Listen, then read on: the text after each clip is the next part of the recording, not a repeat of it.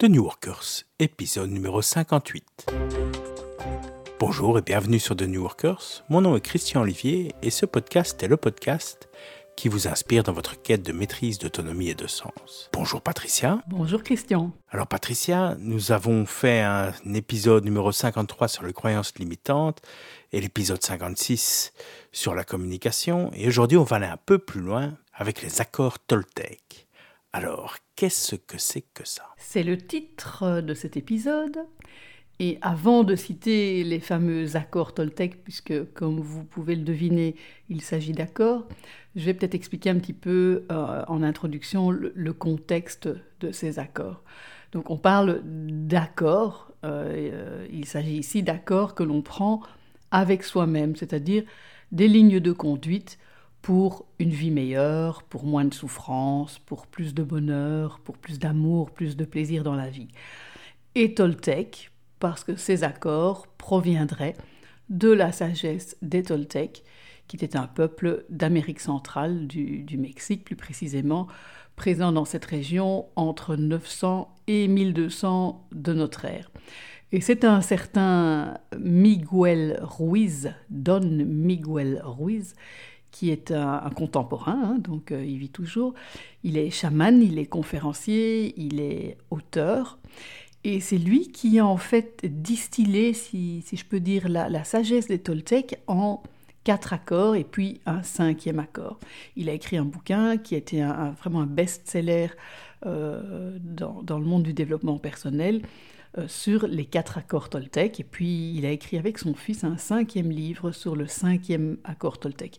Il a d'ailleurs écrit d'autres euh, livres pour transmettre l'art de vivre des Toltecs. Donc ça, ça c'est pour, pour expliquer ce que sont en gros ces fameux accords. Je vais expliquer peut-être la logique qui est derrière ces accords, parce que quand on va les citer, ça peut sembler très simpliste, mais, en fait, il y a quand même une certaine profondeur. Donc le point de départ, c'est la conscience du fait que nous sommes des êtres conditionnés. Hein, ça, c'est pas nouveau, j'en ai déjà parlé. Euh, donc, dès l'enfance, nous sommes conditionnés, nous sommes tout dépendants, et donc nous apprenons ce que nos parents veulent bien nous apprendre ou ce que les autres adultes nous apprennent. Donc, on est conditionné par nos parents, par les autres adultes qui sont nos figures parentales, euh, qui ont eux-mêmes en fait été conditionnés par les leurs, qui avaient eux-mêmes été conditionnés par les leurs, et ainsi de suite. Et donc on, peut, euh, on peut parler d'une chaîne de conditionnement à travers les générations, et c'est ce qui fait d'ailleurs euh, les cultures. Ce sont rien d'autre que des conditionnements dans un sens ou un autre. Ça veut dire que ben, nous sommes conditionnés et nous intégrons un certain nombre de croyances par définition des croyances, donc des choses que nous tenons pour vraies, euh, sur nous-mêmes d'abord, et, on les prend pour tellement vraies que, ben, que naît ce fameux concept de personnalité et d'identité. Hein. on, croit que nous sommes la personne que nous croyons être, ce qui n'est pas toujours le cas. Donc il y a une grosse part de croyance derrière notre personnalité. On peut changer de personnalité. Nous ne sommes pas nécessairement comme ça.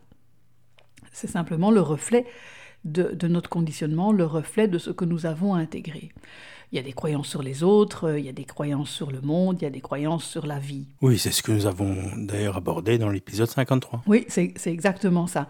Et donc nous sommes ces êtres conditionnés, nous, avons, euh, nous intégrons des tas de, croyances, et ces croyances vont avoir un impact euh, énorme sur nous, parce que ce système de croyances va influencer notre manière de penser, cette manière de penser est elle-même à l'origine de nos émotions et de nos actes. En un mot, tout ce système de croyances est, la source du, type de vie que nous allons vivre. Et donc, on peut voir en fait ce système de croyances comme une sorte de livre de la loi qui dirige notre vie. Et c'est comme ça que le voit Don Miguel Ruiz. C'est vraiment euh, les croyances, notre conditionnement. C'est comme un livre de la loi qui dirige notre vie. En soi, ce ne serait pas un problème si ces lois étaient toujours correctes. Le problème, c'est que dans notre héritage de toutes ces générations précédentes, il y a quand même encore de nombreuses euh, croyances limitantes, c'est-à-dire des croyances qui, qui nous empêchent de vivre notre vie pleinement. Et ce que, ce que constate euh, déjà les Toltecs, et donc c'est repris par euh, Don Miguel Ruiz, c'est que ces croyances font de nous en général à la fois des juges et des victimes. Et moi, je reconnais assez bien notre société là-dedans. Nous sommes relativement critiques et ben, nous sommes malheureux. Hein, euh, quand on voit tous les écrits sur la recherche du bonheur, ben oui, nous sommes des grandes victimes de la vie, en quête permanente de bonheur. Donc il y a ce côté juge et victime. Et euh, le problème va être que toutes ces, croyances qui font de nous des juges et des victimes sont relativement tenaces. Pourquoi? Mais parce que comme c'est comme un livre de la loi, ces, ces croyances, dès qu'on s'en éloigne, on va toucher à nos peurs, on va se sentir en insécurité. Ce qui fait que, bah, pour pas trop avoir peur, on va retourner au livre de la loi et on va respecter ses croyances. Donc, les croyances, de par ce mécanisme, ont un système, ont un, sont auto-renforçantes, quelque part. Donc voilà. Euh, en gros, notre société est régie par la peur, du moins à notre stade de développement de la conscience humaine, parce qu'on peut espérer quand même une évolution, et on voit une évolution, hein, c'est ce dont je parlais dans l'épisode 33 sur les organisations opales, il y a une, évolution euh, très nette, mais au stade où nous en sommes, notre société est encore grandement régie par la peur. Et la peur, elle s'exprime sous forme d'émotions négatives. Hein, toutes les émotions négatives ont en fait derrière elles quelque part la peur. Et toutes ces émotions négatives sont source de souffrance. La souffrance consomme énormément d'énergie ça, va donc nous épuiser, nous tirer vers le bas, et ça nous empêche d'exprimer notre plein potentiel, c'est-à-dire de vivre pleinement notre vie. Et c'est là qu'est le problème de ce livre de la loi, de cet ensemble de croyances qui ne correspondent pas à la réalité. Et donc l'idée de ces accords Toltec, c'est que ces accords vont nous permettre si on les respecte, de nous libérer de ce conditionnement pour pouvoir vivre pleinement notre vie et pas une vie conditionnée.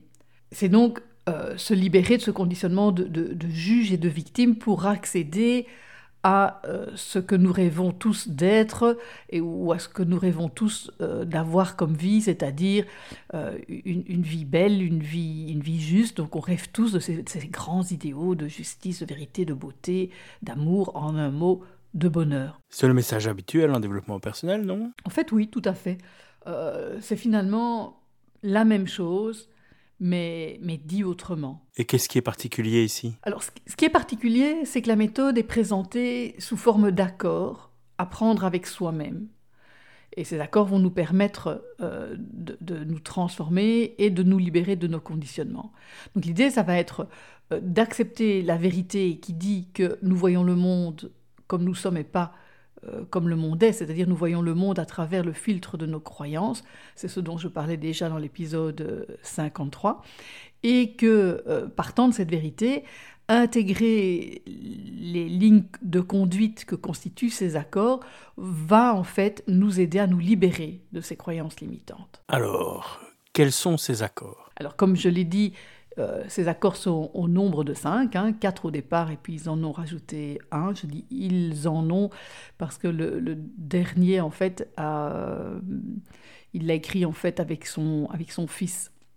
Et donc le premier nous dit que que votre parole soit impeccable. Ça c'est le premier accord. Le deuxième c'est quoi qu'il arrive, n'en faites pas une affaire personnelle. Le troisième, ne faites pas de suppositions. Le quatrième, faites toujours de votre mieux. Et le cinquième, soyez sceptique, mais apprenez à écouter. Ça sonne très dit commandement, plutôt cinq dans le cas présent. oui, en, quelque sorte. Euh, c'est vrai que euh, ces accords semblent tellement éloignés de ce que l'on nous inculque, oui, que ça peut en fait avoir l'allure de, de croyances aussi ou, de commandements. Mais euh, par rapport aux dix commandements que, que tu cites, la, la, grosse différence que je vois, c'est qu'ici, il n'y a pas du tout, en fait, dans, dans cette approche, il n'y a pas du tout de côté moralisateur. Euh, ces accords sont issus d'une tradition de sagesse et pas du tout d'une religion. Et, et l'idée, c'est vraiment de de reprogrammer de manière positive notre manière de penser. Donc la reprogrammer plutôt que, plutôt que d'être dans le sens de, la peur, la reprogrammer dans le sens de l'amour, du bien, de la sagesse. Et donc, euh, effectivement, tu le disais tout à l'heure, ça, ça rappelle d'autres messages, ça rappelle d'autres messages aussi, d'autres traditions euh, de sagesse. C'est d'ailleurs très très riche, en fait, ces accords, quand on les cite comme ça, ça a l'air très simple, mais c'est très riche et très profond sur le plan spirituel. Il parle de Dieu, de Dieu comme concept, euh, pas, pas, de Dieu dans le sens, euh, il ne parle pas de religion, il parle de, il parle de Dieu, mais, mais vraiment comme, comme concept. Euh, il y a tout un aspect ésotérique aussi dans, dans son approche. Il ne faut pas oublier qu'il est chaman, donc dans, sa, dans la forme, dans la manière dont il va présenter les choses, ça se ressent. Hein euh, mais il n'y a pas, dans les accords toltèques, il n'y a pas comme dans les dix commandements ou dans la religion, il n'y a pas de, vérité révélée. On n'est pas du tout là-dedans.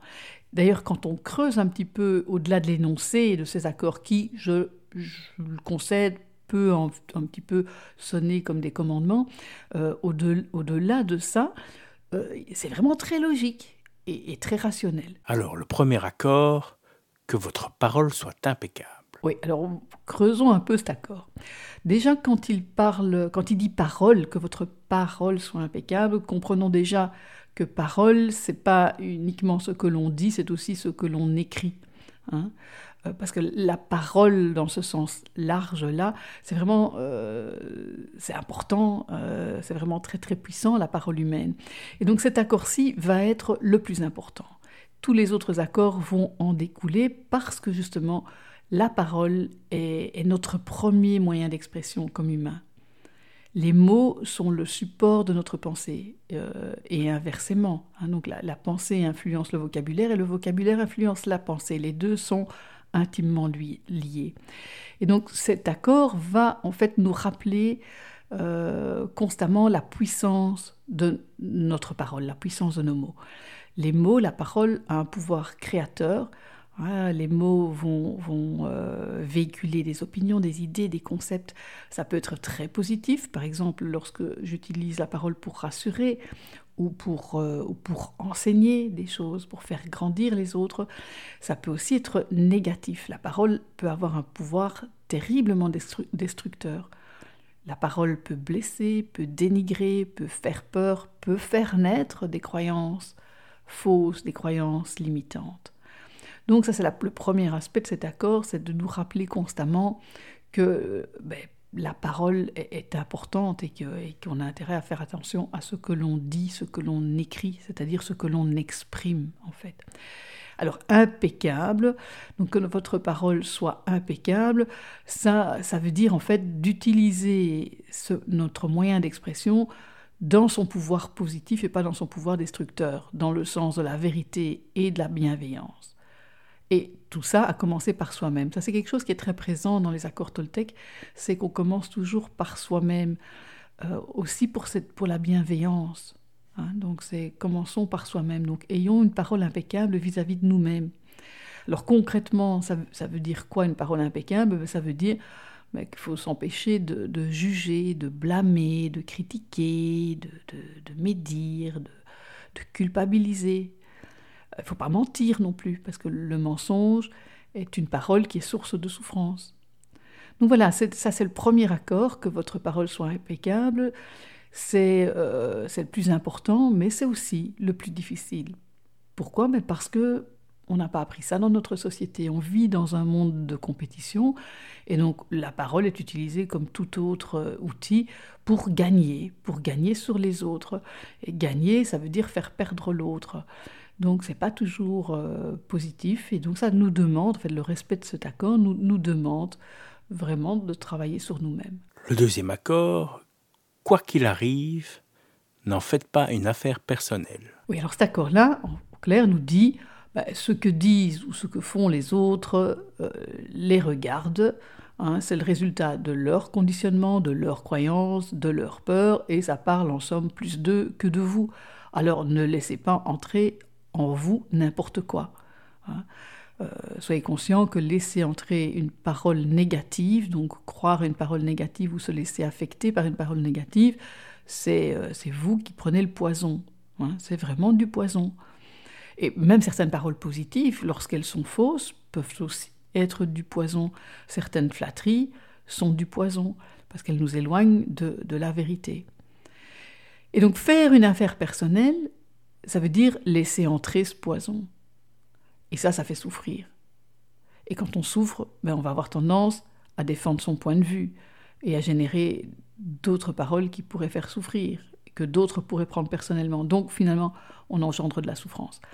A contrario, ne pas faire une affaire personnelle euh, de ce qu'on dit de vous, ben, c'est la manière de s'immuniser euh, à ce poison et donc de moins souffrir. Et donc plus on pratique cet accord, donc moins on prend personnellement ce que les autres euh, peuvent dire de nous, mais plus on va gagner en confiance en soi. Hein, on, va plus s'appuyer sur ses propres jugements, on va faire ses propres choix. Et donc finalement, on saura qui on est, on n'aura plus besoin des autres pour le confirmer ou l'infirmer. Et la manière plus pratique d'y arriver, c'est vraiment d'apprendre à se connaître pour ne pas avoir besoin en fait de, de, la confirmation des autres, donc apprendre à se connaître et apprendre à s'aimer soi-même pour ne pas avoir besoin de ce regard des autres. Le troisième accord, ne faites pas de suppositions. Ne faites pas de suppositions. Alors l'être humain a tendance à faire beaucoup de suppositions parce que il a besoin de donner un sens à tout. C'est ce qui nous rassure. On est des êtres de pensée, donc tout ce qui, tout ce qui se passe autour de nous, on va vouloir l'interpréter, on va vouloir le comprendre. Hein. Et donc ça nous rassure de faire des suppositions, d'interpréter les situations. Même si nos, suppositions sont totalement fausses, le fait que l'on ait donné un sens à une situation, c'est rassurant. Et donc on a tendance à interpréter ou à prêter des intentions dans le sens qui, qui nous convient, euh, ce qui n'est pas nécessairement le sens de la vérité. Le problème, c'est que ces suppositions que nous faisons, on va très rapidement les prendre pour des réalités. Et c'est là que ça dérape, parce qu'elles ne sont pas des réalités. Hein, donc c'est en ça que nos suppositions nous programment à souffrir, parce qu'elles vont générer ben, de l'incompréhension et du conflit, puisqu'on est en train en fait de s'éloigner de, la réalité. Donc la manière de pratiquer euh, cet accord, c'est ben, plutôt que de faire des suppositions, d'apprendre à poser des questions pour clarifier. Il y a aussi autre chose, c'est d'apprendre à se fier aux actes plus qu'aux paroles, donc ne, pas croire tout ce que nous disent les gens, plutôt observer, regarder. Hein, euh, ne faites pas ce que les autres disent, faites ce qu'ils font. C'est ce qu'on dit pour, les enfants. Les enfants ne font pas ce qu'on leur dit, les enfants font ce que nous faisons.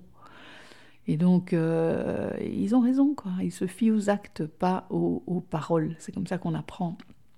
Mais on oublie souvent ça. Et donc, c'est euh, ne pas faire de suppositions, c'est vraiment apprendre à, communiquer le plus clairement possible et, euh, à vivre dans une communication claire, c'est-à-dire à, euh, demander des clarifications. Donc, communiquer de manière claire, ça nous demande de ne pas supposer que l'autre sache ou, ou devrait savoir. Hein. Euh, ça se voit beaucoup dans les couples, mais aussi dans les relations de travail. Hein. il y a des tas de croyances qui disent oh, si mon mari m'aimait, il saurait ce que j'aime ou euh, il anticiperait mes désirs. Bon, euh, sont des croyances, ça, ça mène à, faire des suppositions. Hein. Il devrait savoir. Non, c'est beaucoup plus simple de dire les choses clairement. tout ira beaucoup mieux. Euh, et idem au, boulot, on entend des choses du style euh, bah, s'il était compétent, il saurait, ou s'il était consciencieux, euh, il aurait fait ceci, il aurait fait cela. tout ça sont des suppositions qui mènent à, à, des malentendus et finalement à des conflits. Donc ça mène à beaucoup de souffrance et ça simplifie pas les choses. Le quatrième accord, faites toujours de votre mieux. Alors cet accord-là, cet accord il est, important parce qu'il va permettre de transformer les trois autres accords en habitudes, sans se décourager. On va toujours faire de son mieux, même si bah, les trois accords précédents ne sont pas toujours appliqués de manière parfaite ou respectés de manière parfaite. Eh bien, cet accord-ci va nous permettre de, euh, de, persévérer. Donc, faire toujours de son mieux, qu'est-ce que ça veut dire? Parce que là aussi, dans notre culture, je ne pense pas qu'on comprenne euh, très très bien ce que ça veut dire. Dans l'esprit euh, faire de son mieux, ça veut dire ne pas en faire trop. Souvent, pour nous, faire de son mieux, c'est euh, faire le plus possible. Non, ici, ce n'est pas, pas, du tout ça. C'est ne pas en faire trop. Pourquoi? Parce que quand on en fait trop, ben, c'est dur. Et donc, ça nous consomme beaucoup d'énergie. Et ça nous épuise. Et quand on est épuisé, ben, on perd le plaisir de faire. Et donc, s'il est clair que agir, c'est être vivant, hein, on ne vit pas pleinement si on si on n'agit pas, si on n'est pas dans l'action, il faut tout de même pas oublier que pour faire, il faut d'abord être. Donc agir et être dans l'action, oui, mais pas aux dépens de la vie elle-même, c'est-à-dire pas aux dépens de notre santé, de notre bonheur, de la joie de faire. Et donc, ne pas sacrifier ce bonheur, cette santé, cette joie de faire, ce plaisir de faire, pour en faire trop. Donc, faire de son mieux, c'est ne pas en faire trop, c'est pas non plus en faire trop peu, parce que si on en fait trop peu, ben, on va pas être très fier de soi, et donc euh, ben, ça va générer des frustrations, de la culpabilité, des regrets. Donc, c'est ça, faire de son mieux, c'est pas trop, pas trop peu, c'est de son mieux dans l'instant présent. Et donc ce mieux va dépendre du moment, va dépendre des circonstances. Je ne ferai pas pareil si je suis euh, épuisée après une longue journée que, que si, euh, si j'ai bien dormi, si je suis en pleine forme, euh, si je suis en bonne santé, etc. Donc le mieux va dépendre évidemment du moment.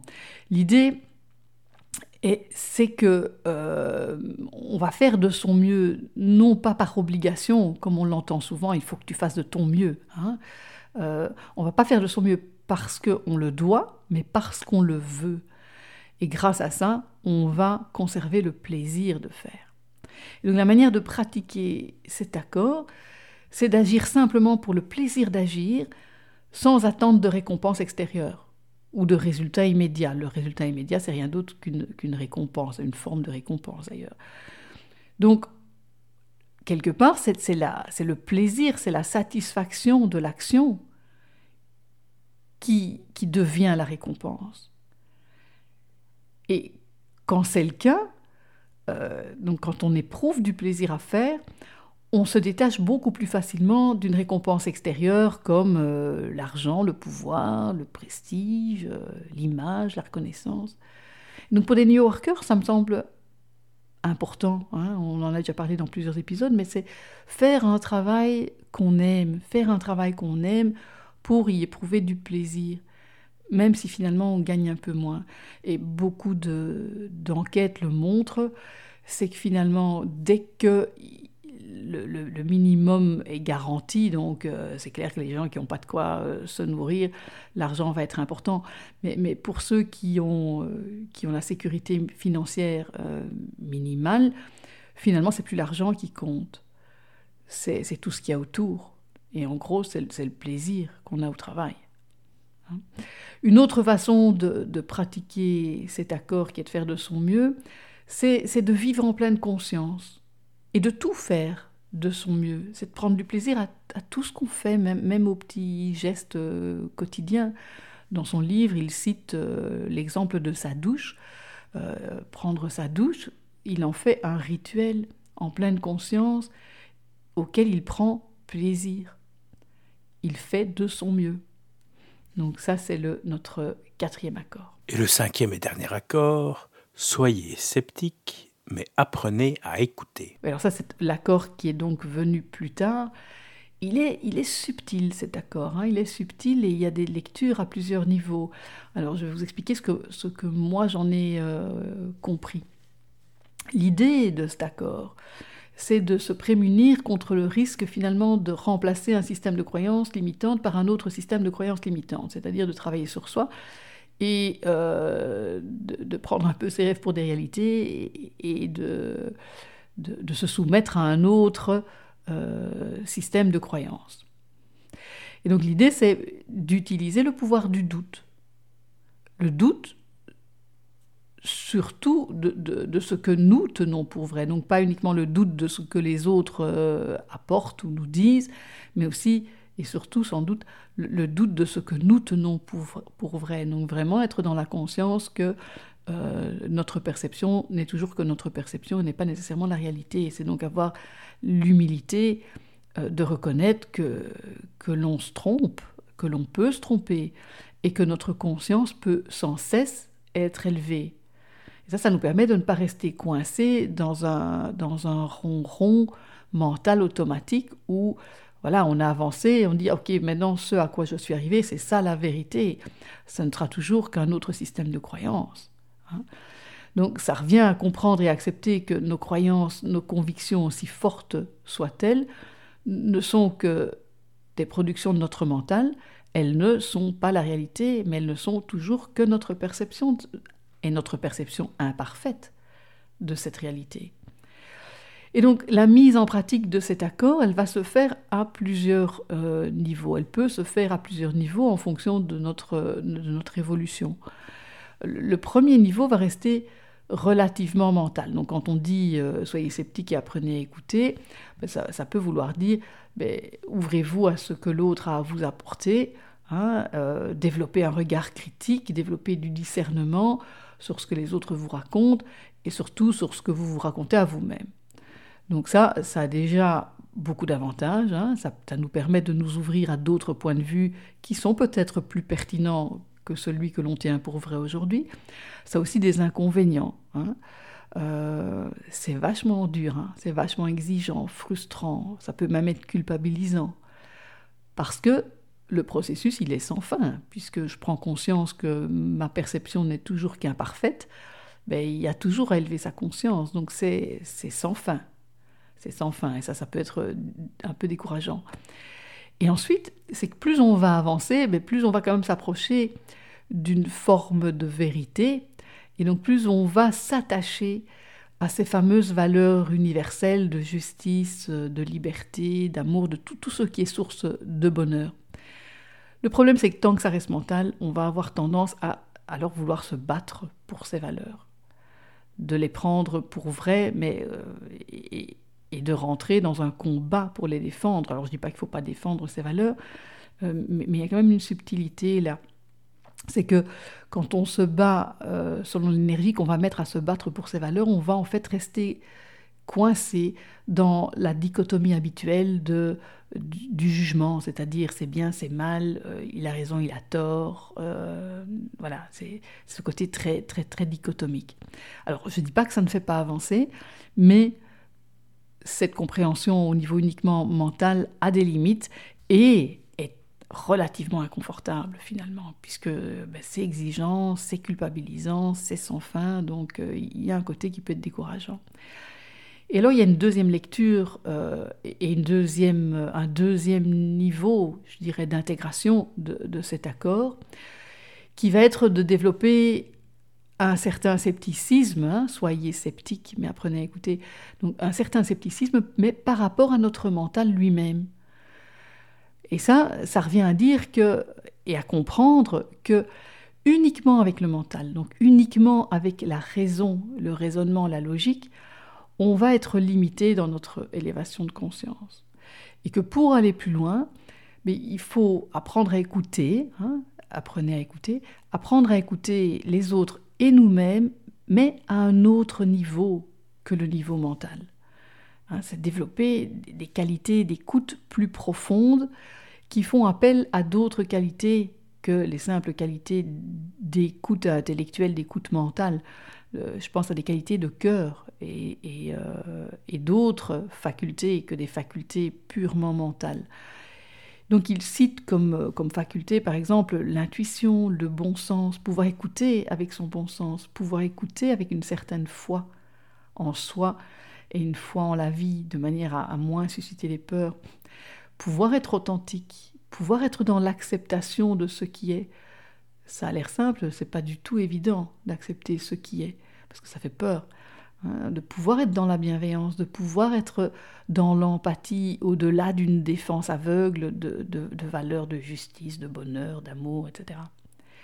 Et ça, ça va pouvoir nous donner accès à un tout autre niveau de conscience. Et ce nouveau niveau de conscience va permettre d'accéder à plus de, sérénité, plus de sagesse, plus de paix intérieure. Donc ce deuxième niveau de lecture de cet accord et ce deuxième niveau d'intégration de cet accord va nous permettre de sortir de, cette dichotomie vrai-faux, bien-mal, qui elle est quand même encore lourde. Euh, et donc ce deuxième niveau de, de lecture va nous permettre d'accéder grâce à cette écoute euh, d'un autre niveau, va nous permettre d'accéder à plus de paix intérieure. Alors c'était donc le cinquième accord.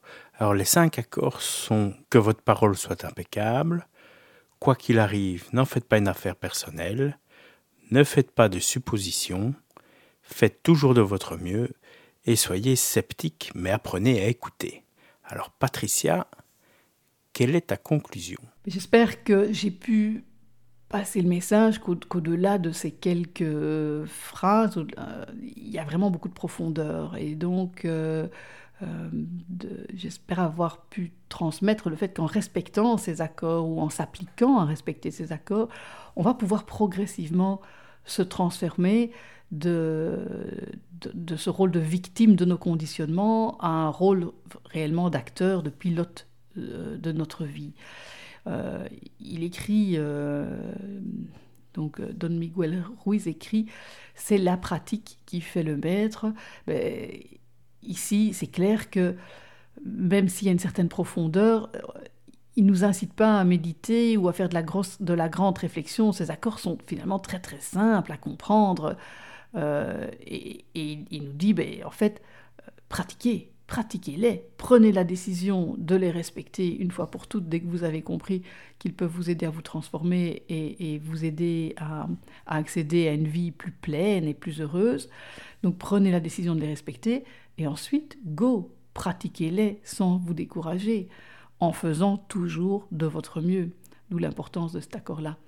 Et, donc, soyez aussi bienveillant avec vous-même. Si un jour vous rompez l'accord, eh bien voilà, le lendemain, reprenez la décision de respecter l'accord et, et recommencez inlassablement.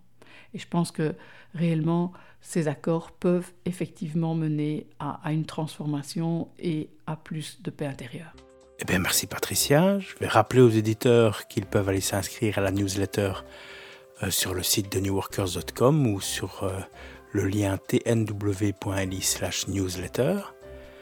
Euh, venez liker la page Facebook tnw.li fb et je vous donne aussi rendez-vous au prochain épisode. Au revoir. Au revoir.